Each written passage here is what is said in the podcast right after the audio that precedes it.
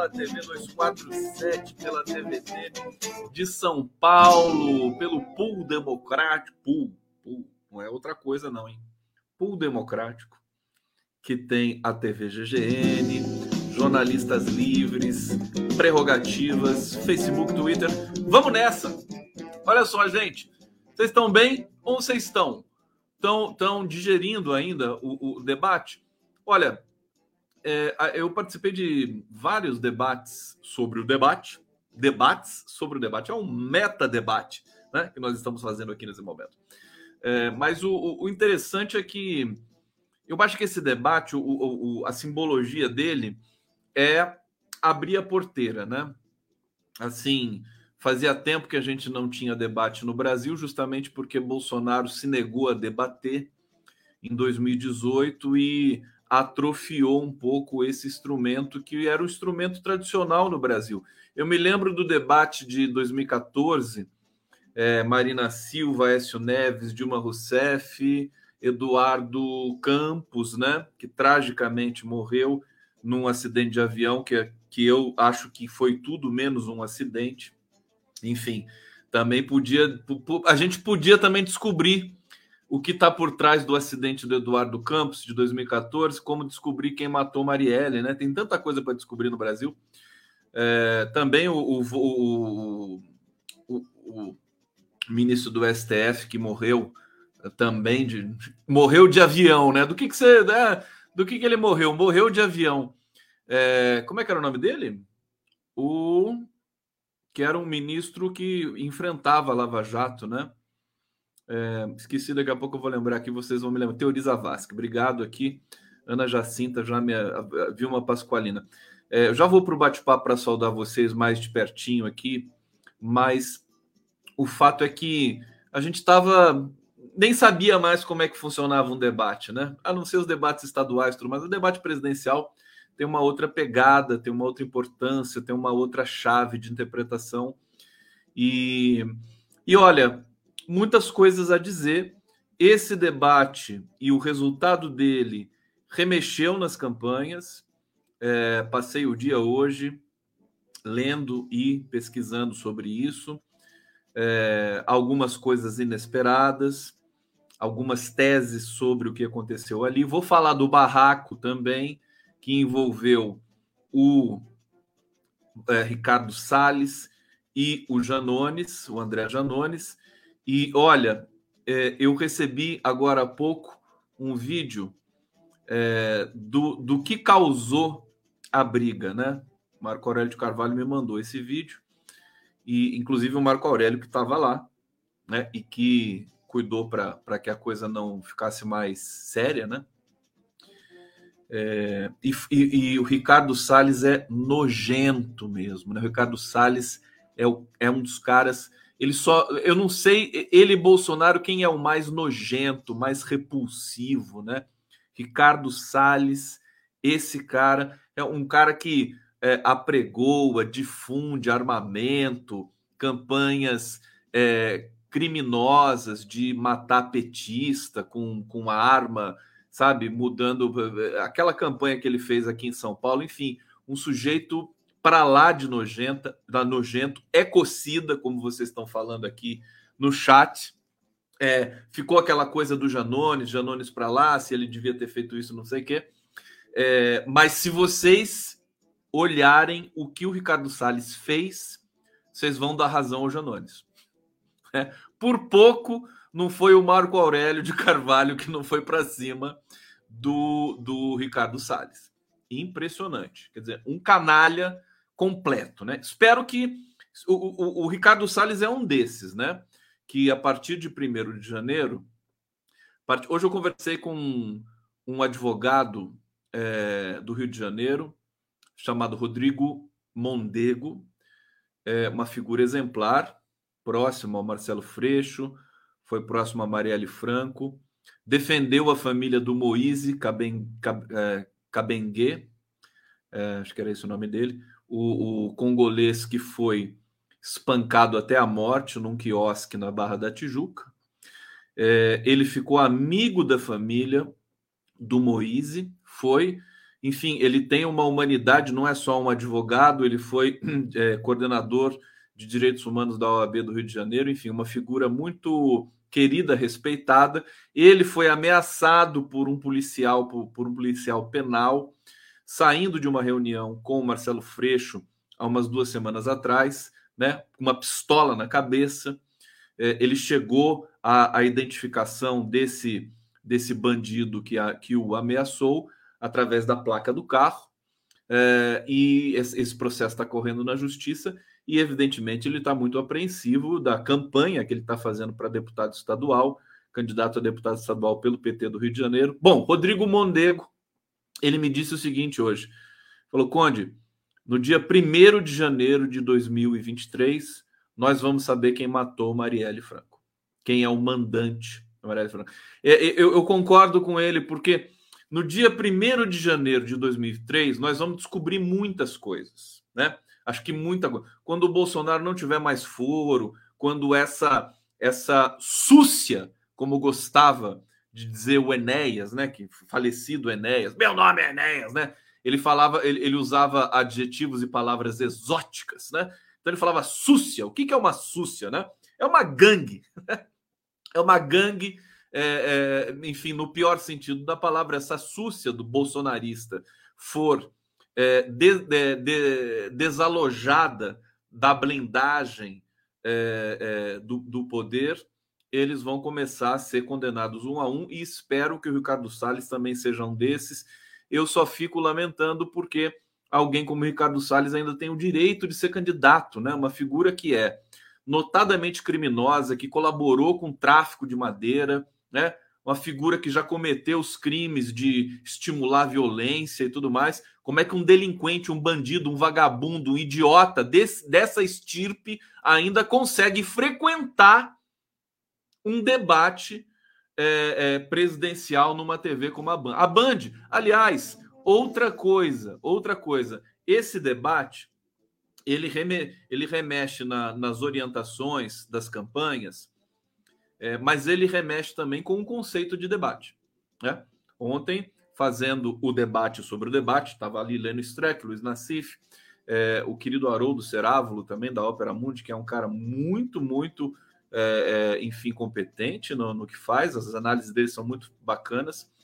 E o uh, Álvaro de Azevedo Gonzaga, também um jurista consagrado de, da etnia Guarani Kaiowá, estava ali com a gente, a gente estava analisando o, o Lenny Streck disse o seguinte: esse, esse formato de debate ele é também criminoso, né? Como é que o Bolsonaro mente tanto durante um debate e você não tem um instrumento, uma campainha, né, para avisar? O cara diz assim: ah, corrupção de 900 bilhões na Petrobras. A Petrobras vale 425 bilhões. Como é que vai ter corrupção de 900 bilhões na Petrobras? É uma loucura o abuso. Então, a gente percebe também que o campo do jornalismo, dos veículos, precisam ter alguns instrumentos, precisam atualizar formatos de debate. E é tudo isso que as campanhas estão pensando nesse momento também. A Glaze Hoffman já criticou, falou: não, o formato desse debate ruim. Olha, tinha, tinha, um, tinha um quadro do debate que era mortal. Qual que era? Quando os candidatos perguntavam entre si, o que, que acontecia? O candidato perguntava, ele tinha um minuto para perguntar. Beleza, perguntava. O candidato que respondia tinha quatro minutos para responder. É, então, o que perguntava, é, lançava ali a pergunta e tal. O, o, o, candidato que ia responder respondia, ele podia usar os quatro minutos ou só um pedaço desses quatro minutos para depois fazer a tréplica, né? O perguntador fazia a réplica de um minuto também, e o quem respondia, respondia, usava o tempo e, e, e, terminava ali na tréplica. Depois disso não tinha mais nada. Então, se você nessa tréplica, né, na última, na última fala, que não teria direito à resposta, se você destrói o seu interlocutor, né, se você diz um monte de mentira, vai ficar no ar, não vai acontecer nada e a comissão julgadora ali dos direitos de resposta também parecia mais uma fraude do que qualquer outra coisa. Enfim, deu uma canseira esse debate, debate muito longo. Eu acho que não foi tão produtivo. Eu acho que no, no para a população, como serviço à população brasileira, eu acho que o mais é, é, interessante, né, do ponto de vista prático para esse debate foi o fato de que pelo menos os candidatos se se é, é, encontraram, né? Você vence um trauma com relação a isso. Agora, o Bolsonaro já está pensando em não participar mais, porque o grande derrotado desse debate foi o Bolsonaro. A princípio, a princípio, porque é, não, não, existem verdades, dogmas definitivos aí, né? Dogma definitivo é pleonasmo, né? Não existe dogmas nessa questão da avaliação é, do, do, do, do, debate, enfim, do discurso e tudo mais. Deixa eu saudar vocês aqui no bate-papo. Vamos lá! Henrique Silva, Maria Dolores Alves, Alves aqui, Guilherme Miranda, Sandra Tolentino, Quirino. Sejam, sejam muito bem-vindos aqui na live do Conde Genival Amorim, Eliana Souza Furtado, aqui o Felipe Fonseca elogiando o Janones, Janones arrebentou, literalmente, né? Ele arrebentou. Célia Lacerda, aqui Júnior Honório, não. Ele está dizendo não. Então tá bom, não. Narjara Cristina, Vamos lá, hoje eu quero, quero que vocês participem bastante aqui com um comentário. O que vocês acharam do debate? Me digam vocês. Tem muita gente está dizendo aqui. Mas tentem me, me, iluminar um pouco esse debate de hoje aqui nosso. É, o que, que vocês acharam? O que, que faltou? Como é que foi o formato? O Lula estava mal iluminado, muita gente falando algumas coisas assim, detalhes tudo mais. Agora eu quero começar. Ó, o pessoal está dizendo que não gostou, que muita gente não gostou. É, primeira coisa, é, a gente está acostumado em ver o Lula brilhando sempre, né? Tá lá o cara nos, no, nos atos pela democracia, é, nas entrevistas, né? No entrevista do Jornal Nacional ele foi é, impecável, né? Agora, quando você tem outros candidatos, notadamente, que, em que praticamente sal, salvaguardando as mulheres, né? É, a, a Soraya Tronic é, é meio Soraya é complicado também, né? Tem que tomar cuidado para não criticar muito fortemente, para não parecer misoginia. Mas, enfim, as duas mulheres eram as mais respeitáveis ali, porque Ciro Gomes, Bolsonaro e Felipe Dávila, Felipe Dávila também é de canalha para baixo, né? Olha, me cansou muito, é muita demagogia acumulada, eu estava desacostumado já com isso, né? A própria Simone Tebet, todos ali, a gente está acostumado com um grau de, de discurso do, de Lula, a gente que está vendo Lula nos atos, pela internet e tudo mais, né? Ele tem, ele tem um patamar de anunciação que é, que é de um nível singular, diferente. E aí a gente volta a ver esse lixo, com todo respeito aos lixos, né?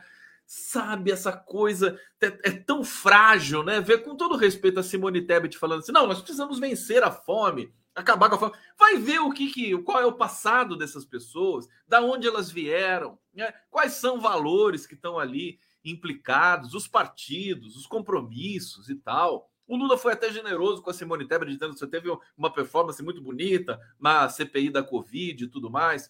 É, mas é, é uma overdose, overdose de demagogia barata sendo que Bolsonaro já não é nem demagogia mais, ele já é, transpôs essa barreira, é, é, uma coisa assim que é, falta palavras para definir.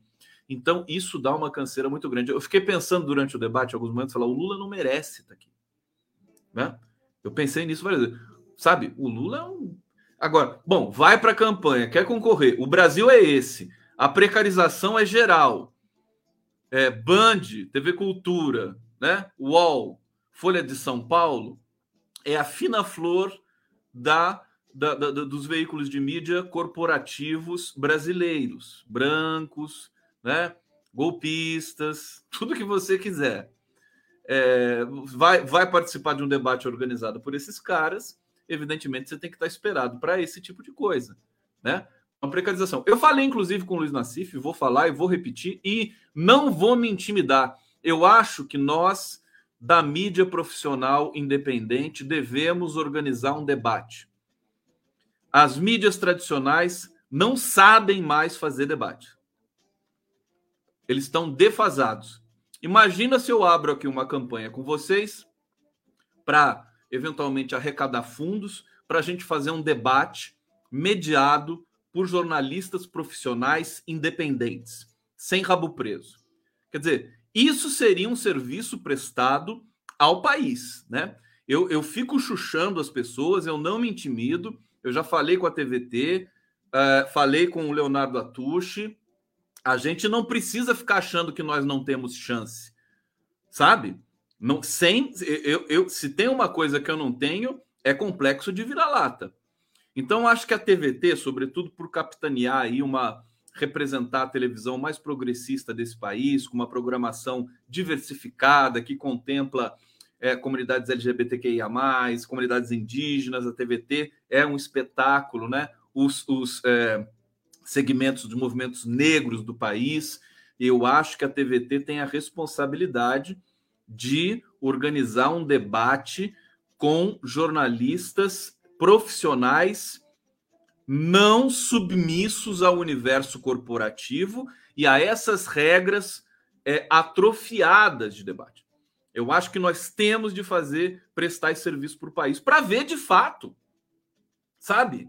Alguma coisa que preste, né? No sentido de do embate, não ficar nesse lenga-lenga. nesse Você pega a Simone Tebet, pega a Soraya Tronic, pega o Ciro Gomes, não vou nem falar o Felipe Dávila, porque é covardia. E o Bolsonaro também não. É tudo, é tudo mecânico, tudo, tudo pasteurizado, aquele discurso assim, totalmente. É media training na, na, na veia, na medula, sabe? Não passa nenhum tipo de verdade aquilo lá. É, muita gente classificou a Simone Tebet como vencedora do debate porque ela fez um excelente media training. Ela deve ter passado os últimos 30 dias da vida dela fazendo media training. Aí você tem resultado. Você tem resultado.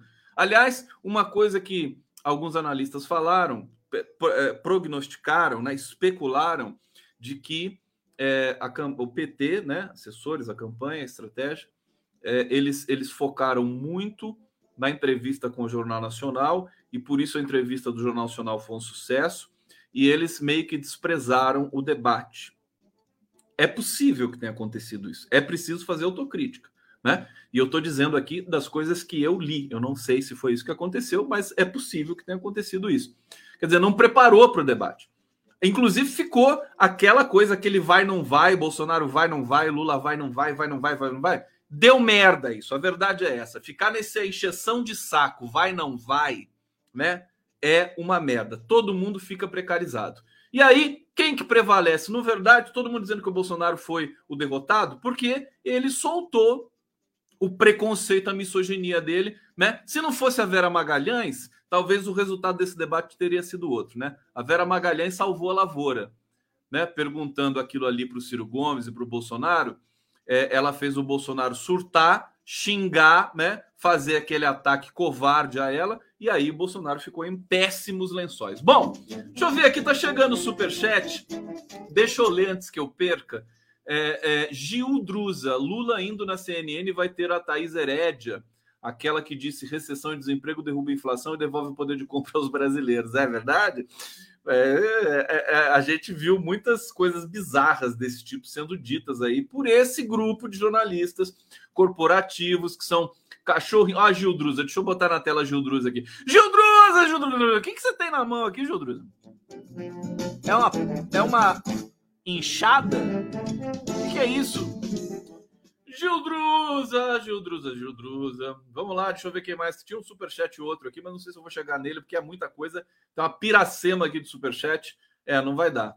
Acho que eu vou perder um aqui, peço desculpa. Não consigo achar o superchat. É, então, vamos comigo nessa, nessa leitura do debate.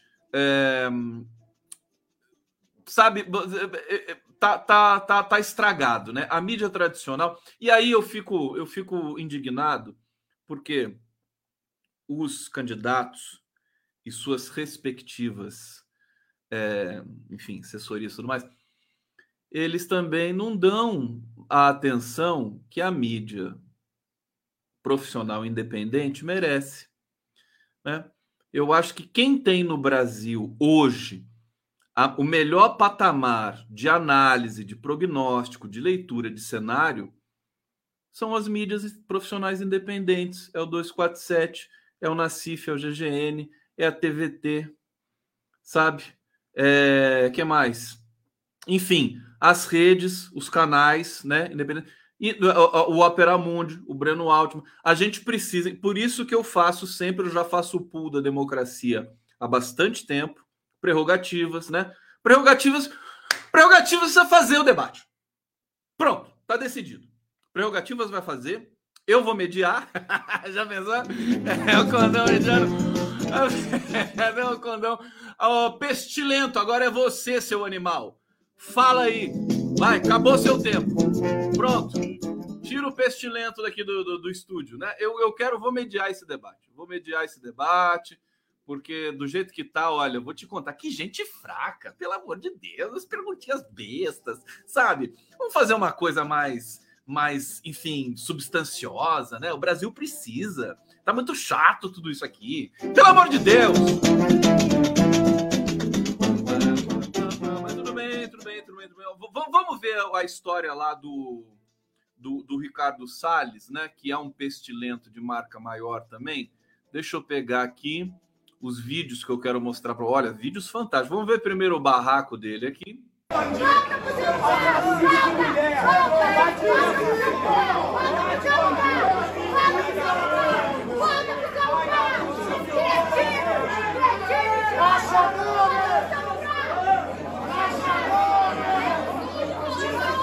Eu queria saber quem é essa mulher de branco aqui que que estava tão exaltada, né? Eu vou, vou colocar outro agora. Aqui vamos ver na íntegra isso aqui, ó. Aqui.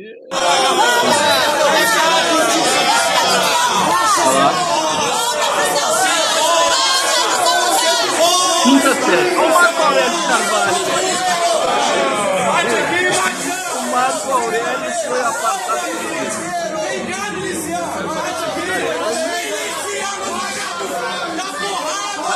já viram aquele, vocês já viram aquele vídeo dos cachorrinhos, né? que ficam se ameaçando assim. Aí você abre o portão, né? Eles ficam um na frente do outro, aí fica tudo paradinho, né? Eu, eu vou falar, essa turma do Deixa Disso, eles são os estragas prazeres, né?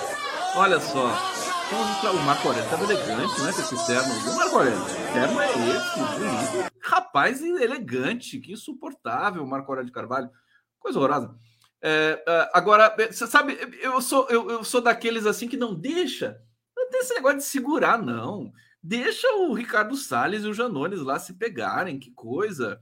Vai estragar. E aqui tem mais um vídeo aqui deles também. Vamos ver isso aqui. Olha lá. Você percebe que o delinquente, o bandido, o criminoso, o vagabundo, o Ricardo Salles. Olha lá. Todo machão. Olha lá. Nossa, dois galhos de Impressionante. A delinquência do Ricardo Salles. Eu faço questão que vocês vejam isso. Olha lá a mulher de branco. O Marco Aurélio Carvalho, a elegância do Marco Aurélio Carvalho.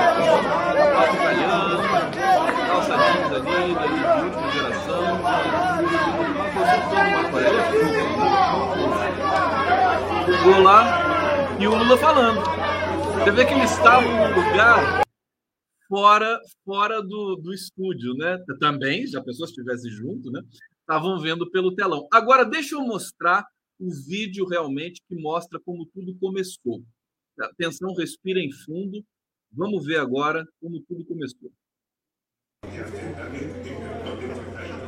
O menor desmatamento da Amazônia foi feito no meu governo. O maior, deixa de ser mentiroso!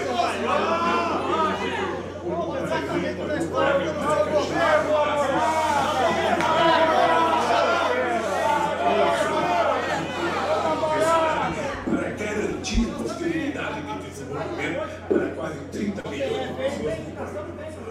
Foi o meu governo. Rachadores, sua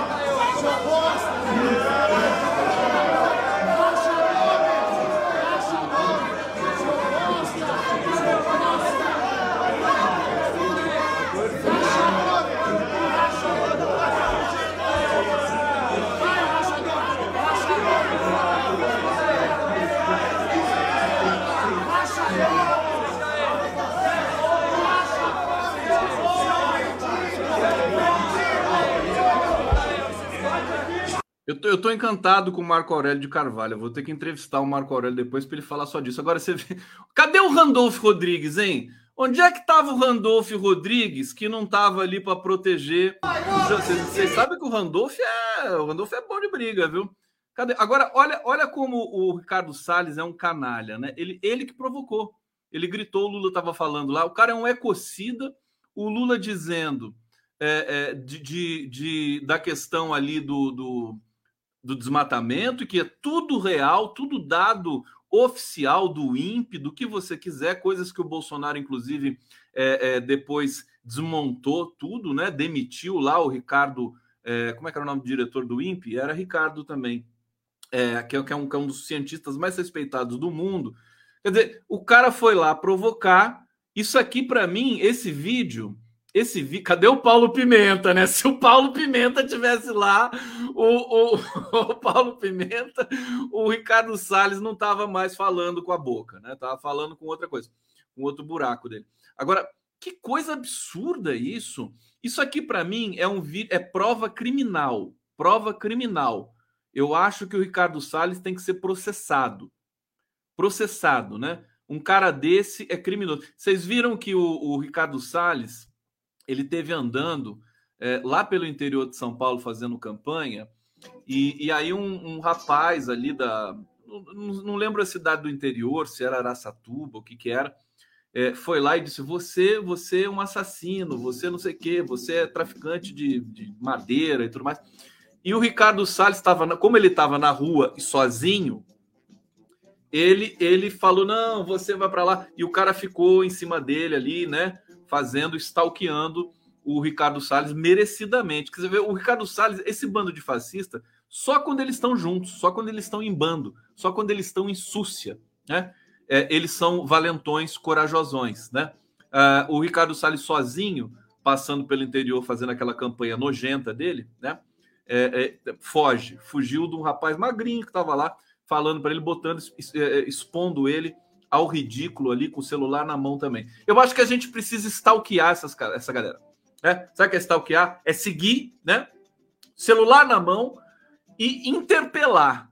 Interpelar. Quem fazia muito isso era o, o amigo do. Como é que é o nome dele lá de Brasília? Rodrigo Pilha, né? Rodrigo Pilha stalkeou todo mundo no, no, no, no, avião, né? O Sérgio Moro, todo. Eu acho que a gente não pode ter medo de fazer isso, não. Quanto ao comportamento do Janones, aí vamos, vamos fazer um debate aprofundado. Vamos lá, vamos lá, vamos lá. Live do Conde. Olha, alguém perguntou aqui, mas o superchat sumiu da, da, da, da minha lista. Perguntou, Conde, quer um Lula é, é, tranquilão ou um Lula é, mais agressivo, né? Olha, vamos deixar esse debate, vamos deixar correr um pouco é, na, nessa sequência de hoje aqui, porque a gente vai chegar nessa resposta espontaneamente, naturalmente, né? Porque eu acho que a pergunta não é exatamente essa. Eu acho o seguinte: o Lula não pode ter amarras. É, aquela primeira pergunta que o Lula responde, que o Bolsonaro perguntou para o Lula, né? Perguntou sobre corrupção, falou aquele bando de mentira, né? E aí, o Lula, essa resposta do Lula foi alvo de muitas críticas, né? É, de analistas, observadores da esquerda. Eu achei que a resposta poderia ter sido melhor também, mas é, é, nunca é bom é, é, avaliar o discurso do Lula, a estratégia do Lula de uma maneira assim tão é, superficial. Né? Vamos tentar ir um pouco mais a fundo, porque o seguinte: o Lula foi orientado né, naquela regra tradicional de debate em que marqueteiros dizem para quem está na frente não pode não pode se exaltar, né? Quem está na frente fica sempre tranquilo, não responde com, a, com agressividade, fala na tranquilidade, né? Problema que esse não é não é a característica do Lula, tá certo? E do outro lado você tem um miliciano, miliciano, né? O cara vai mentir o tempo todo. Então, você não trata. É claro que você pode tratar na tranquilidade, fazer um tom de voz ameno e tal, né? Mas a contundência, o sentido da tua, do teu discurso, ele tem de ser, ele tem de ser num nível forte, Não pode ser uma. Porque senão você acaba se, se, se confundindo, né?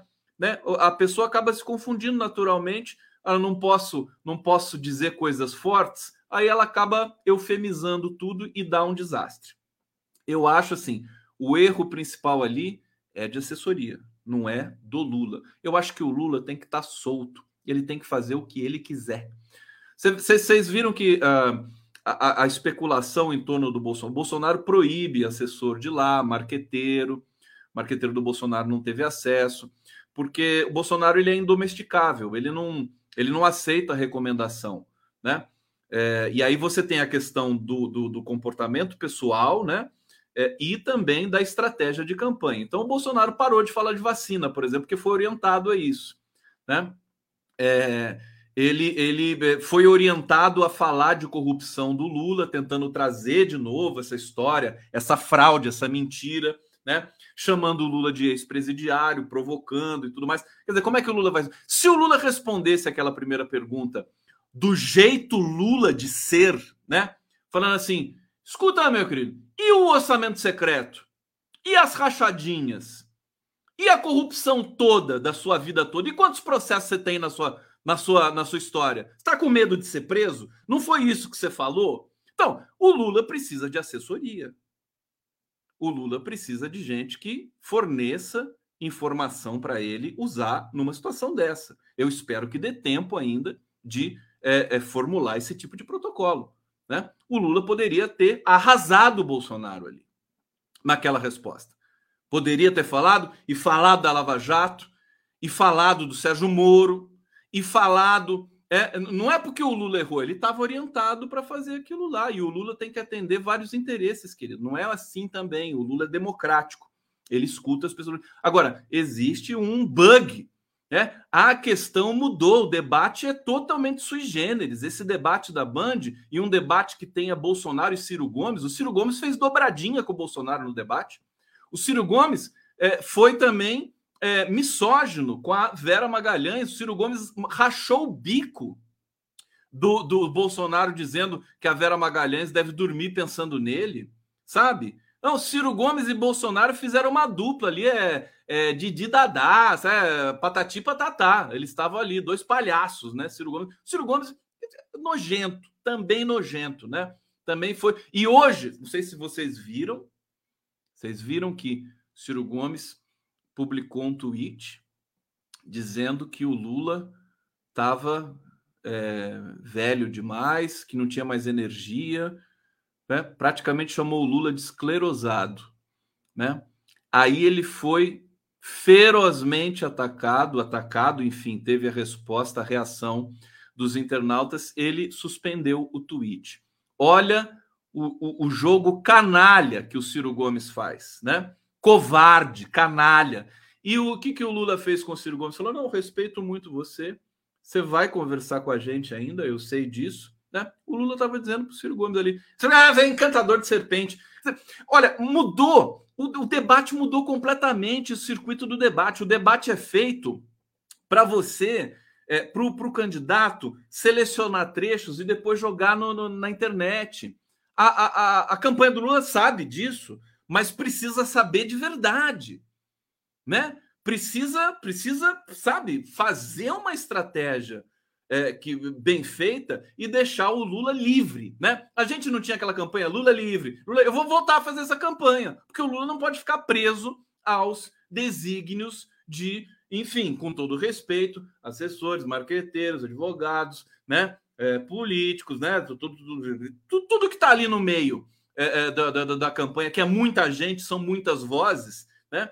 Lula tem que ficar solto. O Lula, o Lula esmagaria Bolsonaro se ele não tivesse as amarras é, que eu imagino, creio, especulo que tenha havido, né? Segundo todos os relatos que nós temos aqui, de que a campanha pediu para ele ser é, paz e amor, fofinho e tal, porque está na frente, está ganhando. Olha, é arriscado é uma estratégia arriscada. E embora, embora, embora, embora, isso aqui é o é, é, é embora em língua de sinais australiana, né? Embora, embora a pesquisa IPEC que acabou de ser publicada é, tenha é, estampado mais uma vez a mesma vantagem que está há mais de um ano nas pesquisas. O Lula continua com 44% e o Bolsonaro continua com 32%. Você teve mudanças ali, em, por exemplo, nas capitais. Deixa eu falar para vocês aqui, dar informação na, na, na íntegra para vocês. Obrigado pela presença de vocês aqui na live do Obrigado. Estou muito feliz, viu? Olha, estou feliz, vai dar tudo certo. Fiquem tranquilos. Vamos atravessar esse momento conturbado aqui, depois a gente corre para o abraço. Aqui o Carlos Alberto Pereira está dizendo o seguinte: você quer que o Lula fale para os indecisos ou para atender a bolha? Pois é, é a pergunta que a gente tem de fazer. Né? Essa, que essa coisa de o Lula ficar ali, né, sem, sem, né, sem ser o Lula que vai para cima, que fala a verdade, né? É, vai agradar quem? Vai agradar os marqueteiros. Vai agradar a bolha. Tem que agradar os indecisos, né? É disso que a gente está falando, de vencer as eleições, tá certo? Agora, com tudo isso, com tudo isso, você é... vê a melhor resposta que o Lula poderia ter dado quando o Bolsonaro chamou ele de ex-presidiário era dizer assim: e você que está com medo de ser preso, que quer ser eleito para não ser preso, tinha que responder isso. Vocês não acham? Fala para mim. Né? Aí, aí o marqueteiro vai dizer assim: não, não pode fazer isso, que senão vai, sabe? Cara, não é mais assim, mudou. O mundo mudou. Né? Você está num mundo que tem essa coisa da lacração. O Lula é ótimo nessas coisas. Sabe? Deixa o cara livre, deixa o cara solto. Tem que chegar para ele e falar assim: Lula, vai lá, arrebenta, entendeu? Vai lá e vai com tudo. Solta. O cara, o cara tá tinindo, entendeu? Ele ficou ali notadamente nesse debate. O Lula ficou meio preso. Eu dava para perceber as recomendações e tal, aquela coisa toda. E aí a gente teve alguns momentos que não foram tão bons, embora não tenha sido nenhum, nenhum drama, nenhum problema mais grave também, tudo isso. Bom, é, deixa eu. Uh, tem, tem trechos do debate aqui, vamos ver? Vamos ver? Eu posso ver, tá aqui, sem direito autoral, o Condão separou bonitinho aqui para vocês, do canal do Lula. Vamos ver esse trecho aqui, vamos ver esse trecho do Lula. Vai, vamos comigo lá. Importante lembrar que a manutenção dos 600 reais não está na LDO que foi mandada para o Congresso Nacional. Ou seja, significa que existe uma mentira no ar.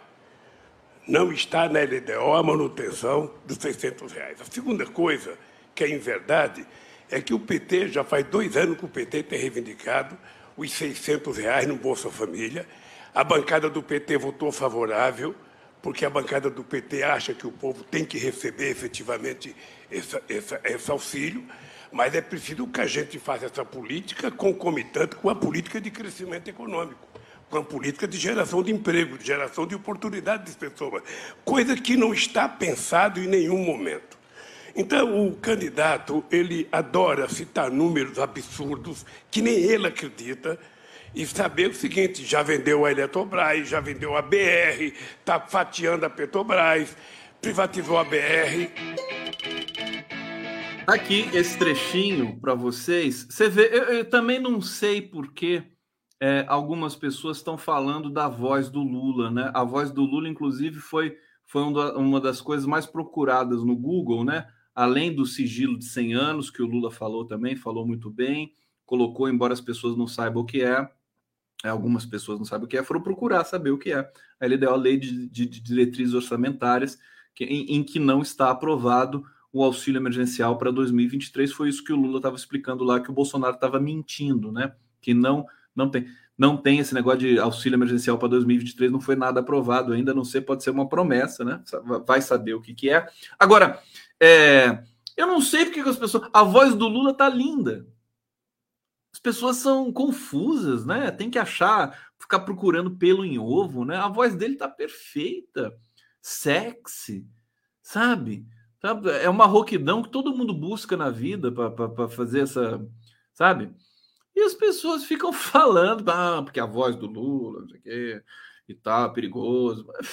Olha, essas eleições, o Brasil entrou, o Brasil está num estado de colapso ainda, as pessoas tem gente assustada, né? É uma entropia danada que está acontecendo no Brasil e a gente precisa é, sair desse processo né, que diminui a subjetividade, que deixa a gente com medo e tudo mais. É, eu acho que a gente precisa de espontaneidade, chega de tanta análise. Ah, agora vamos falar um pouco sobre, sobre o que mudou nas campanhas. E aí eu vou trazer aqui é, os relatos né, é, de, de, jornalistas, né? A Vera Magalhães, que participou é, ativamente da entrevista, que é que não é muito querida aqui por vocês nem por mim, mas é uma das personagens desse momento histórico. É, deixa eu mencionar aqui, né? Bom, o que, qual que é o primeiro dado é, desse debate? É que tanto a, a campanha de Bolsonaro quanto a campanha de Lula estão avaliando se vão participar de próximos debates, tá?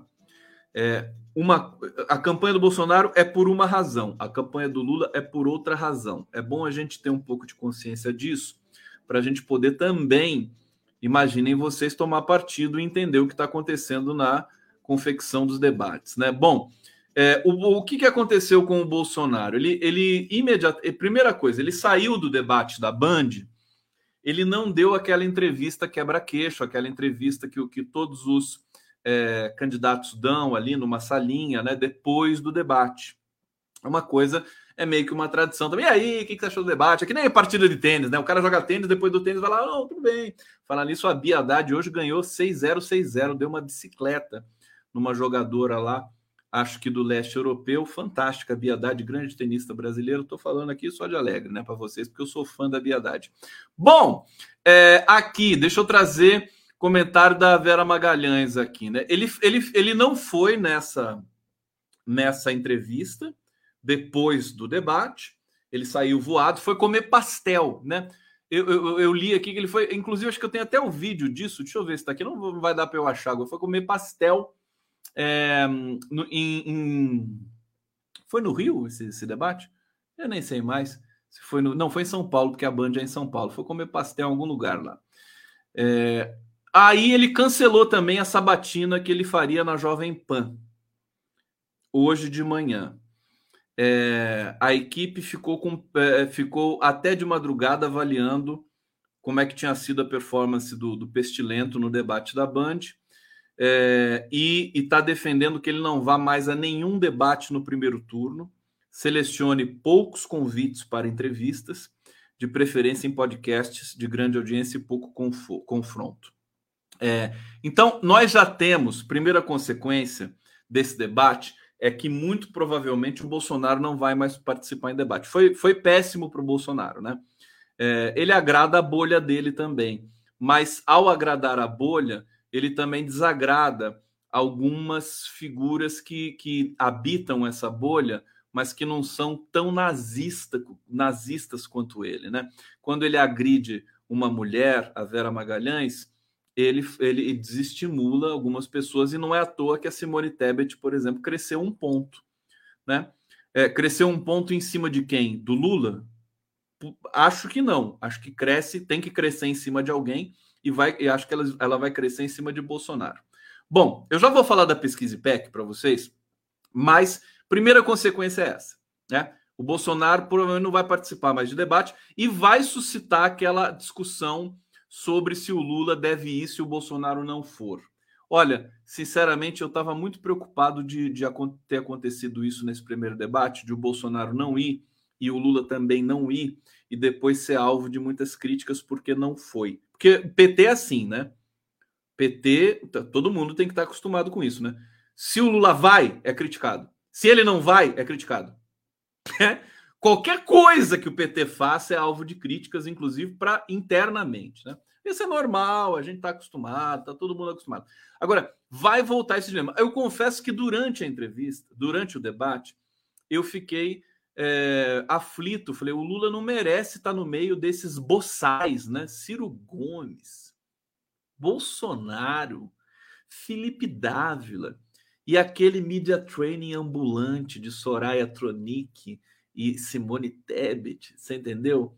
Falei, não merece. O, Lula tem que debater com. Nem no mundo, até no mundo todo é difícil achar alguém para debater com o Lula, né? Tem que debater com, sabe, Dalai Lama, entendeu? com o presidente do México, Obrador, sabe? É, é, sabe, é, é complicado, viu? Complicado achar alguém da estatura com intelectuais, com Noam Chomsky, né? Você vê debater com esse nível, né? Com esse nível precarizado. O, o, o Ciro Gomes é um pote até aqui de mágoa, né? Não, então não dá para aproveitar quase que nada do que ele fala, do que ele faz. É, o Bolsonaro é o maior criminoso do século. O, o Felipe Dávila é um paraquedista, um oportunista, milionário, que está aí querendo se aproveitar, ter os seus 15 minutos de fama. E a Soraya Tronic e a senhora é, Simone Tebet foram usadas pelos seus respectivos partidos para é, usar uma espécie de candidatura tampão para que a cúpula masculina do MDB e do União Brasil possam se articular é, e esperar ver o que, que vai acontecer no país.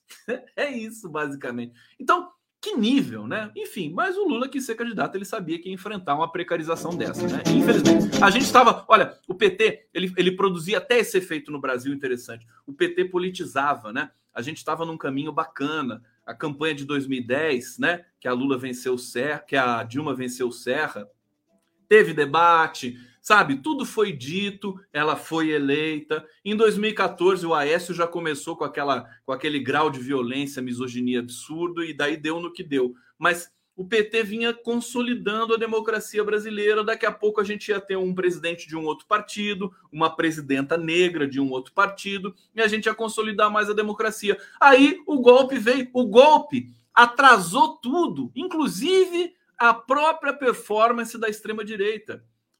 O golpe foi aplicado por essa direita que, que se acha democrática, MDB, Michel Temer e companhia, Aécio Neves, e aí quem levou foi a extrema-direita nazista do Bolsonaro, e que agora é um pega para capar para tirar. Não é fácil, né? porque eles são criminosos, eles usam é, protocolos é, é, de guerra para vencer eleição. É, bom, no caso do Lula, vamos ver aqui se eu tenho aqui informação em primeira mão para vocês. É, e daí já falo também da pesquisa. Deixa eu ver. É, vamos lá. É, campanha de Lula é, resiste em rever tom sobre corrupção você vê que a resposta do Lula no Jornal Nacional foi, foi é, apoteótica, né? Parecia que estava tudo resolvido com relação a essa acusação vazia de corrupção do PT e tudo mais. E agora ela volta pelas mãos imundas, cheias de sangue de Jair Bolsonaro. É, e a imprensa compra essa tese facilmente, né? Precarização do nosso jornalismo corporativo. Mais uma vez, meu recado direto às assessorias dos candidatos sobretudo ao entorno do Lula, que eventualmente me, me assiste aqui, temos de fazer um debate no plano das mídias profissionais independentes. Esse é o caminho. Não dá mais para tolerar. É, é, essa é a minha crítica, né? O PT precisa rever algumas coisas, né? Partido dos Trabalhadores precisa rever alguma, não pode se deslumbrar com ex-globais, né? Ficar nessa coisa, nessa frescura, nesse glamour barato, né? Ai, isso aqui é da Globo e, e sai, vai para Globo, sabe? Tenha, tenha, é, sabe, fibra, né? É, é, debate assim, MST, vamos lá no MST fazer o debate. Convidar, né? Quem quiser ir, quem não quiser, paciência, não vai debater. Vai lá, Simone Tebet e a Soraya só. Quem não quiser, não vai. Vamos fazer isso. É, não dá para aguentar, é muito precarizado. A imprensa tradicional brasileira está muito, tá muito precária. A gente viu isso no debate. É, não sabe organizar, não sabe conter, bota aquele monte de luz bonita, o azul, aquela coisa, o púlpito de acrílico, né? Água para as pessoas, água francesa, não sei o quê. E, e, aí, qual é o resultado concreto disso? É muito elitista, esse negócio para elite de São Paulo, Band, aquela coisa. Então, vamos, vamos ter um pouco de vergonha na cara para fazer essas coisas, vai. É, com todo respeito, né? Com todo respeito, cada um na sua. Aqui, vamos lá. É, resumindo aqui a questão é, do, do, do, Lula, é, da, da, campanha do Lula. Reavalia a participação em debates, né? Segundo, é, a gente sempre tem notícias sobre o PT na grande mídia, sempre tem de ser lida com muita desconfiança. Mas vamos acreditar que isso aqui realmente procede em, algum, em alguma medida, né? Integrantes da equipe avaliam que Lula perdeu o timing ao ser questionado sobre a corrupção na Petrobras pelo chefe do executivo, sua principal, seu principal adversário na corrida, eh, corrida eleitoral. Olha, olha a covardia, né? Os assessores, os integrantes da equipe orientam o Lula, o Lula segue a orientação, dá errado, e aí eles dizem que o Lula perdeu o timing. Quer dizer, pera lá, né? aí não dá, né? Cadê? Quero ver, cadê os integrantes da equipe? Meu Deus do céu, que coisa! Apesar disso, a cúpula da campanha resiste à mudança na estratégia definida até o momento de não dar enfoque ao tema. É, nas palavras de um integrante da cúpula petista, você vê, a matéria sobre o PT nunca dá nome aos bois. É sempre assim, um integrante alguém, né? Uma pessoa ligada a Lula, você nunca sabe o que está acontecendo ali. Bom, mas de acordo com essa pessoa, Lula não pretende levar o debate ao pântano, que, na opinião dele, seria uma zona de conforto para Bolsonaro. A campanha, dizem aliados, segue pautada por temas da economia. Eu estou fazendo aqui uma breve leitura dessa primeira resposta do Lula, que causou um desconforto em pessoas que eu respeito muito, né? É, que, que, esses comentários chegaram até mim e, e, em mim mesmo causou um certo desconforto aquela resposta. Agora, possivelmente o Lula, de repente o Lula dá certo, né? O tom era aquele mesmo. Haja vista a pesquisa de hoje. Vamos pular para a pesquisa de uma vez? Agora, só para fechar essa questão, gente, o Lula a, a, pode ser que nós não tenhamos mais debate depois desse primeiro debate, quer dizer, reorientou as campanhas.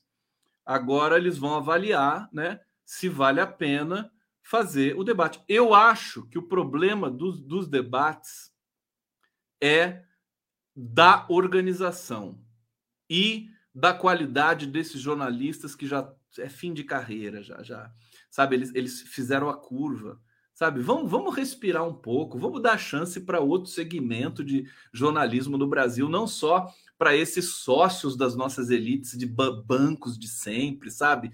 Band, TV Cultura, Folha, é TVT, de, debate tem que ser na TVT, sabe?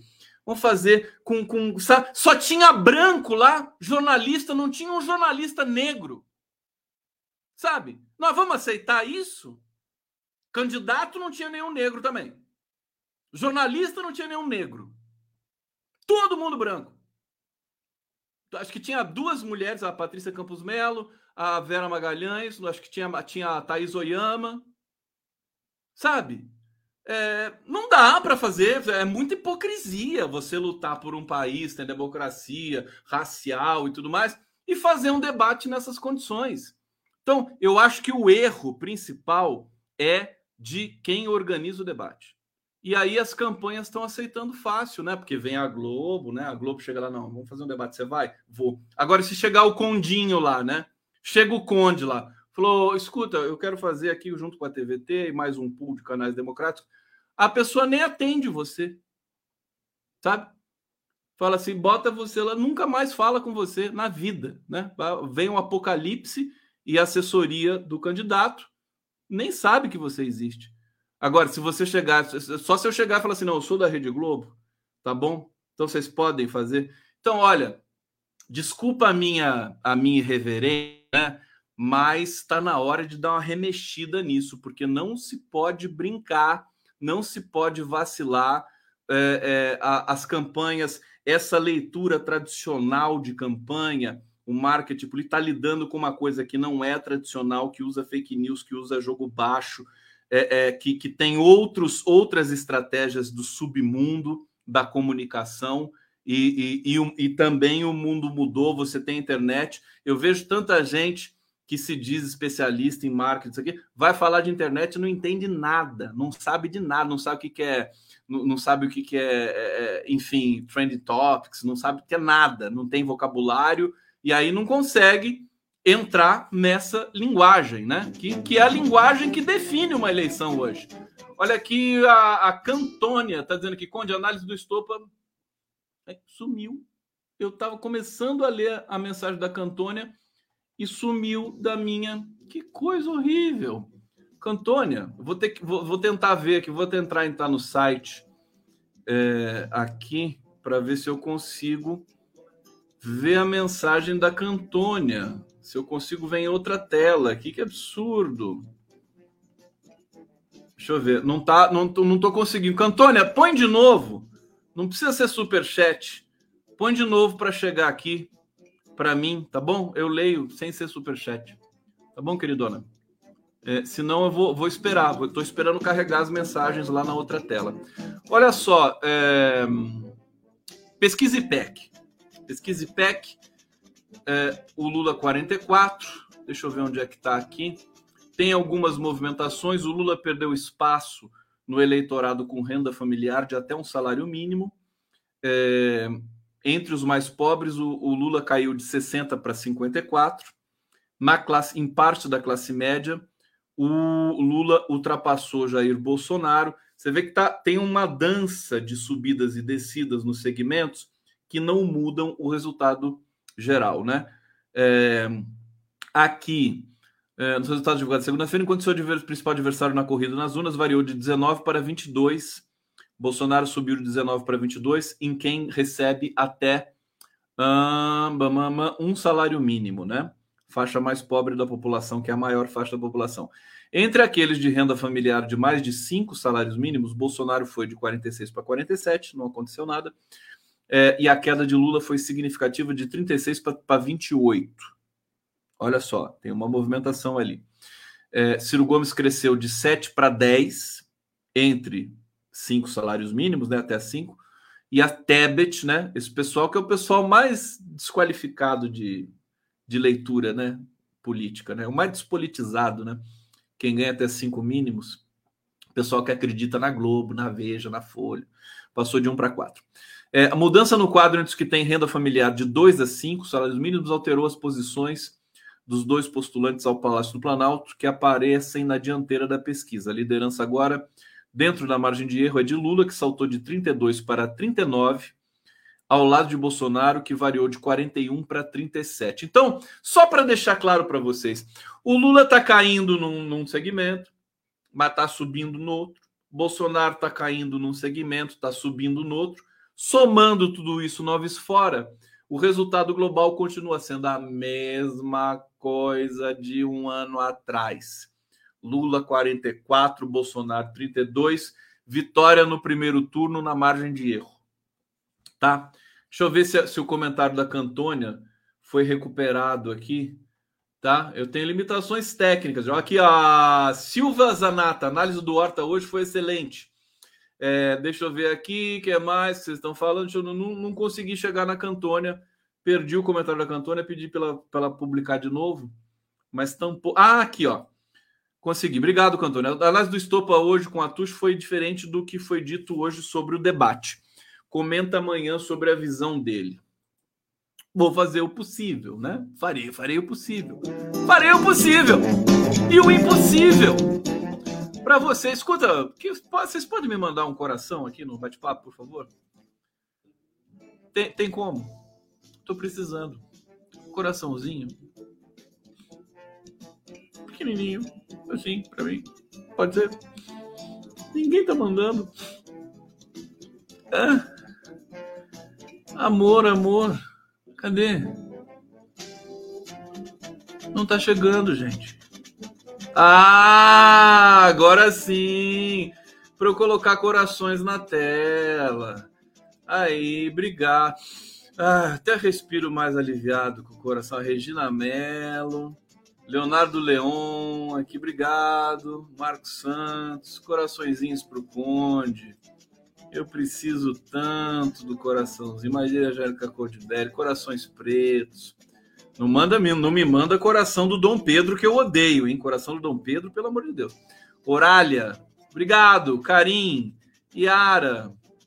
Deixa eu ver aqui. Até borboletinha tá vindo aqui, Lili TPS. Gente, então é isso.